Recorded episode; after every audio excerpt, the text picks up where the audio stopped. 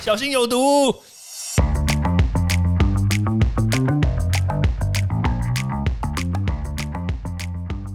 毒物去除了，人就健康了。欢迎来到昭明威的毒物教室。Hello，大家好，我们今天来讨论一下，是不是打了国产疫苗你就不能出国，或者是这个国产疫苗到底有没有被国际认可这两件事情。其实目前打了国产疫苗，它到底有没有办法出国这件事情呢？其实我我真的想了蛮久的。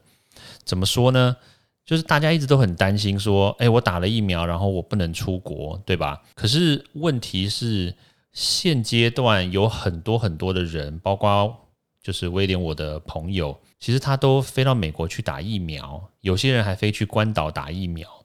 那那你说，他们既然都可以进美国、进关岛，那他们有没有打疫苗啊？本他们本来就没有打疫苗啊，他们是飞去那个地方打疫苗的。所以你说没有打疫苗这件事情，可不可以进美国？基本上来说这是不成立的，因为没有打疫苗，他就可以去那边打疫苗嘛。好，那那你说其他国家呢？像包括英国、包括法国，他们其实也都没有在就是限制台湾人，他们是台湾人哦，就是限制台湾人说你没有打疫苗你就不能入境。对，所以其实。你你可不可以去美国，或者是可不可以去欧洲的一些国家？那跟你有没有打疫苗其实并没有直接的关系。对，那那当然就是可能就变成说，诶，很多人会担心，那我打了疫苗或者我没有打疫苗，那我进去这些国家，我需不需要被隔离？那就我所知啦，你现在进美国是不需要被隔离的，你就直接走进去，大辣辣的，你可以可以跟海关讲说，我来进来打疫苗，还还会很开心，然哦，Happy Welcome 之类的。对啊，那你说进这个欧洲的国家，像英国或法国，他们目前来说，我记得好像也是看你有没有确诊嘛。就是说，你去之前呢，你要提出你的这个体检报告，然后提出你那个 PCR 的报告，然后那证明你没有确诊。你没有确诊的话，你当然就可以去，然后你也可以入境嘛。那至于是不是需要被隔离，我记得它的隔离时间好像并不是很长。而且是你不管有没有打疫苗，你都是必须要被隔离的。对，所以其实基本上，我觉得就是打了国产疫苗，或者是你打了有没有打疫苗这件事情，其实根本就不会存在于你这个可不可以出国。所以这个大家其实真的不用太过于担心。然后那另外一个呢，就是说，那这个我们打的疫苗，它有没有受到这个国际的认可？其实我觉得哈，大家在思考这件事情的时候，先把这个疫苗的这个特殊情节，你知道吗？大家很很多人都已经有这个先入为主的观念，说哇，疫苗就是要跟政治扯在一起啊。我们现在先把这件事情先放下，你先开始思考一件事情，就是我们现在如果要做一个新药，这个药呢跟疫苗跟这次这个国产高端疫苗没有关系的的一个药。那比如说，我们现在要做威尔刚二点零啊，这个很厉害的一个东西，对不对？好，那我今天做了威尔刚二点零之后呢，哎，我通通过了这个临床试验一期、临床二二期、临床三期，然后最后我就提出申请这个新药的这个。NDA，它通常它叫做 NDA 啦，这个一个专有名词。NDA 的申请之后，那这个 NDA 通过了，那当 NDA 审查的单位可能是食药署，还有当然还包括你未来可能会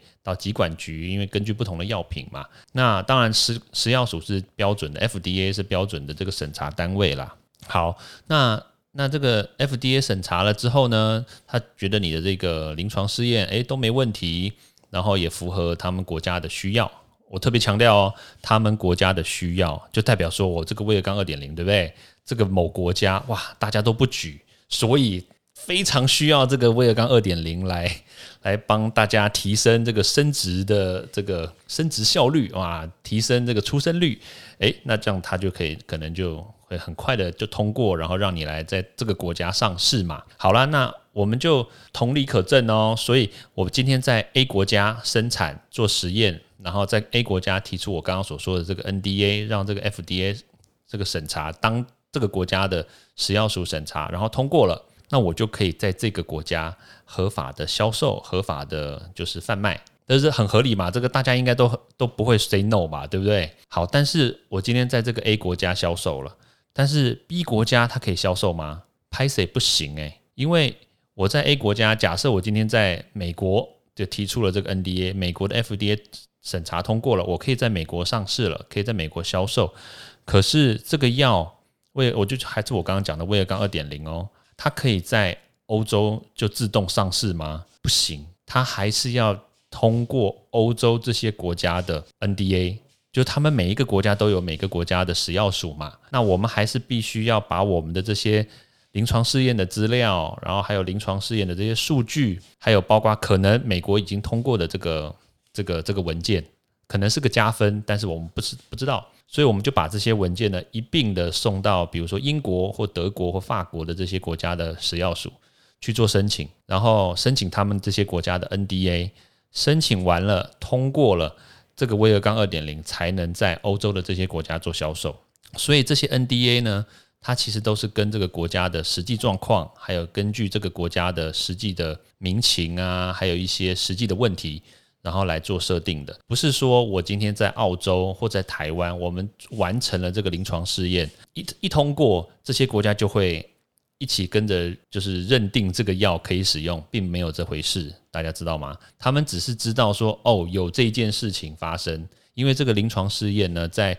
在这几个国家，包括台湾、澳洲还有美国这些国家呢，其实都是我们都在同一个联盟里面嘛，都是一个 OECD 的这个联盟。所以在这个联盟里面呢，通常我们都会知道说，哦，有一个新药威尔刚二点零开始要要做临床试验了。只是呢，你出来的这个临床试验的结果呢，并不代表他们全部人都会就是可以允许你在他们的国家销售，并没有这回事哦。所以大家一定要认清这件事情，一定要这个 NDA 的申请，然后通过，你才可以在那个国家上市。好了，那这样我们回到我们讲了我们的国产的疫苗，虽然现在没有 NDA，但是取而代之的是一个 EUA 的。紧急授权使用的一个标准嘛，它其实就像我刚刚所讲的这个这个新药的那个通过是一样的道理啦。那所以它也是跟不同的国家，啊，所以像比如说我们现在高端在台湾通过了 EUA，对不对？那相同条件的就是呢，我们要把我们的这些临床数据，还有我们的实验的标准，还有台湾通过的这个这个文件，我们就要送到其他的国家去嘛。那当然，我们就必须要看说这些国家呢，它第一个它需不需要。那比如说，在美国，它已经有这么多疫苗了，它当然不需要额外再来一个疫苗嘛，对不对？你看，它连 A Z 在美国他们都没有核发 E U A 嘛。那你说，那我们进欧洲，那欧洲已经有这么多的 A Z，有这么多的 B N T 了，他们会不会需要？他们也不需要。所以，像退而求其次，我们就可能会去有一些国家，像比如中南美洲的啦，或者是像我们的友邦巴拉圭嘛，还有包括一些那个。东南亚的一些国家，他们其实如果疫苗还缺乏的，他们说不定这个时候他们的国家就会通过他们的 EUA，然后让我们的这个疫苗呢拿到他们国家去做这个这个施打，对不对？所以必须还是要根据他们国家的这个状况，还有根据他们国家的这个 EUA 的标准，如果我们符合了，那当然自然而然就可以送到那个国家去去大量使用嘛。所以并不是大家所认知的一个新药出来，或者是一个疫苗出来，然后只要被生产出来，然后全世界就会马上立马就蜂拥而至的认可，并没有这回事。但你很多人可能就会讲说，哎，那那个 BNT 怎么办呢？大家记得哦，就是当我们那个郭董跟台积电他们去提出这个要要购买 BNT 的时候的这个申请的时候，BNT 的原厂他们有从德国寄一个文件过来，就是我刚刚所讲的这些临床试验，还有这个这个其他国家通过的这些标准，他们有把这一份文件寄到食药署来，那食药署有经过他们的审查合可符合我们国家的 EUV 的时候，它才可以通过这样子的。这个规范来进到我们这边来做实打，对，所以这个中间的流程呢，绝对绝对不是大家所想象的这么的简单，因为中间一定有很多的一些细节，不是大家所想的那样。新药开发真的不简单，绝对不要用自己的想象，然后用自己的观念，然后再套上一些网络上的谣言，就认定说哦应该是怎么样，其实并不是这样的。OK，好，因为时间的关系呢，那我们就下次见喽，拜拜。